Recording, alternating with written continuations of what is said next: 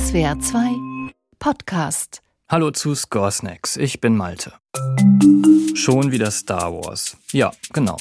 Aber nicht nur, weil wir die Filmmusik zur Saga so stark finden, sondern auch, weil ihr Komponist diese Woche 90 wird. Herzlichen Glückwunsch, John Williams. Aber in diesem Alter braucht man langsam auch mal Nachfolger. Und den gab es für die Disney Plus Serie The Mandalorian.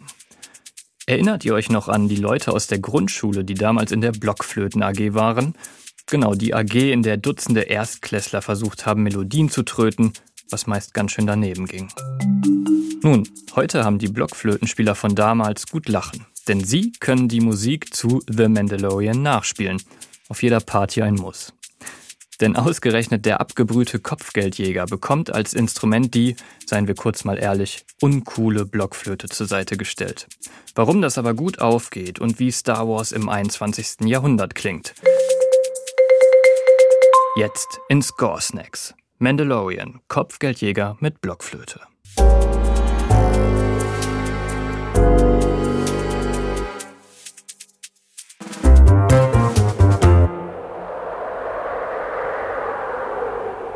Eine Eiswüste am Ende der Welt.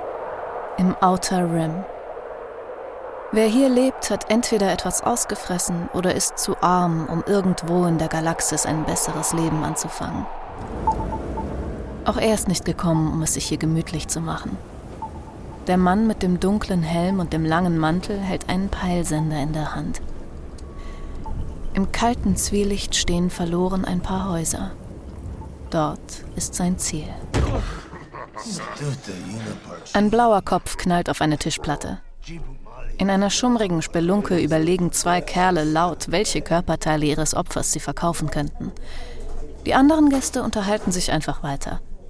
Bis jetzt ist für sie hier alles wie immer.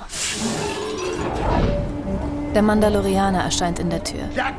Wir wissen alle, was der Helm und seine dunkel schimmernde Rüstung bedeuten. Mandalorianer sind als Kopfgeldjäger bekannt. Er bewegt sich in Richtung Bar. Unbeeindruckt von den zwei Kerlen, die Stress mit ihm anfangen wollen, bestellt er sich einen Drink.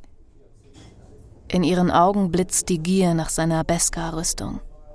Beskar ist wertvoll. Beskar lässt sich gut verkaufen. Aber da haben sie sich das falsche Opfer ausgesucht. Denn ein Mandalorian ist nie zu Scherzen aufgelegt.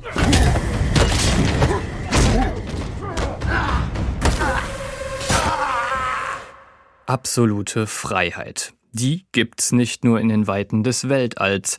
Absolute Freiheit haben die Produzenten der Serie Mandalorian auch dem Komponisten Ludwig Göransson versprochen. Er sollte sich für die erste Serienauskopplung der Saga komplett frei machen vom großen Vorbild John Williams und den ganz berühmten Star Wars-Klängen. Bei Williams klingt der Soundtrack ja öfter nach epischem Abenteuer. Göransson geht das anders an. Er konzentriert sich nämlich ganz auf ein anderes Genre, in das man die Serie aber auch einordnen kann, den Western. Schon in der Eröffnungssequenz der Szene von gerade sind alle Western-Stilmittel vorhanden. Eine Art Saloon, Halunken und ein Lonesome Cowboy. Und wenn dieser mysteriöse Space Cowboy dann die Bar betritt, hören wir auch erstmals die Klänge des Soundtracks.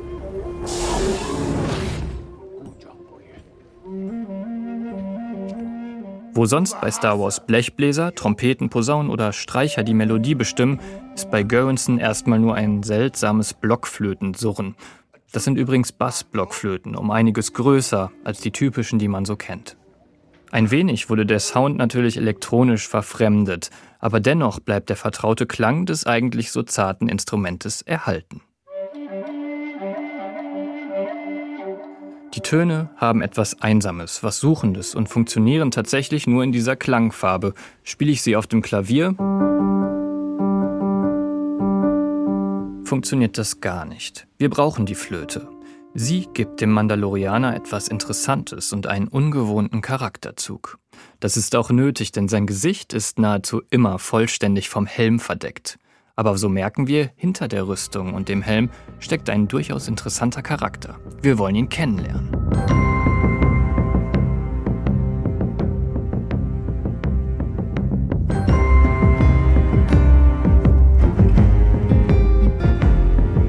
Schon die ersten Elemente des Hauptthemas wären so nie ins klassische Star Wars-Universum gekommen.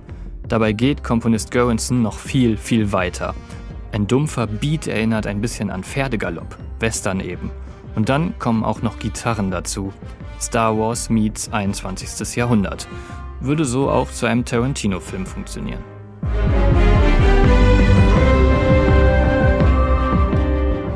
Zum verborgenen Gesicht kommt auch noch, dass der Mandalorianer in der ersten Folge kaum spricht. Wir erfahren also nur durch seine Handlungen, was für ein Kerl das sein könnte. Umso wichtiger, dass uns die Musik verrät, was sich in der Rüstung verbirgt. Und was die Musik verrät, ist ziemlich heldenhaft. Denn nun kommt auch die alte Star Wars-Dramatik wieder ein wenig zum Einsatz. Blechbläser verleihen unserem Mando etwas Kämpferisches, wir kennen die Instrumente nur zu gut vom Imperial March, den wir vorhin schon gehört haben. Der hat in Star Wars ja Darth Vader auch akustisch eine schwarze Rüstung verliehen.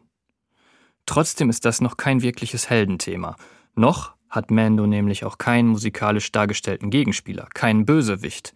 Er ist Auftragskiller, Kopfgeldjäger und eigentlich das Gegenteil eines strahlenden Helden. Ein klares Gut gegen Böse gibt's hier erstmal nicht.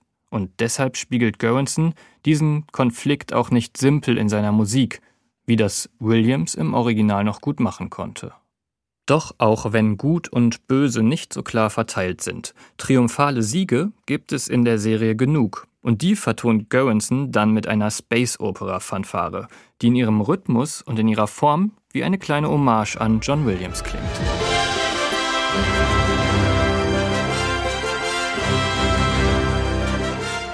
Trotzdem, für The Mandalorian geht der Komponist seinen eigenen Weg, bringt viele technische Neuerungen, Synthesizer und Elektronik, die die Star Wars-Welt frisch und auch ungewohnt modern wirken lassen.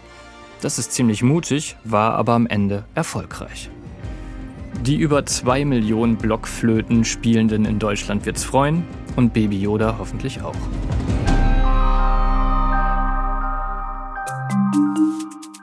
Score ist eine Produktion von SWR 2.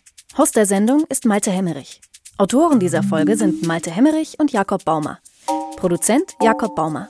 Line Producer Chris Eckert. Sprecherin Henriette Schröers. Ihr wollt, dass wir uns auch euren Lieblingsfilm genauer anhören? Schickt uns eine Mail an podcasts.swr2.de. Ihr wollt diese Folge dann auch nicht verpassen? Dann abonniert Score Snacks überall, wo es Podcasts gibt. Übrigens, auf Spotify gibt es exklusiv die Director's Cut Playlist von Score Snacks mit allen Folgen und passenden Songs in voller Länge. Hey, Malte hier nochmal. Eine Studie von 2010 hat übrigens mal untersucht, auf welche Geräusche im Film wir körperlich besonders reagieren. Das Ergebnis? Vor allem unharmonische, dissonante Töne, die für uns unerwartet kommen, erzeugen Unbehagen und manchmal sogar Gänsehaut. Das haben Wissenschaftler der University of California zum Beispiel mit klassischen Horrorfilmen wie Psycho untersucht. Aber auch in Horrorfilmen kommen mehr Schreie von Frauen als von Männern vor und in Actionfilmen ist es andersrum. Wenn euch solche und andere skurrile wissenschaftliche Ergebnisse interessieren, dann hört mal rein bei den Kollegen und Kolleginnen von Fakt Up, eine Woche Wissenschaft. Da gibt's jeden Freitag die witzigsten Facts und Neuigkeiten aus der Forschung. Überall, wo ihr eure Podcasts bekommt.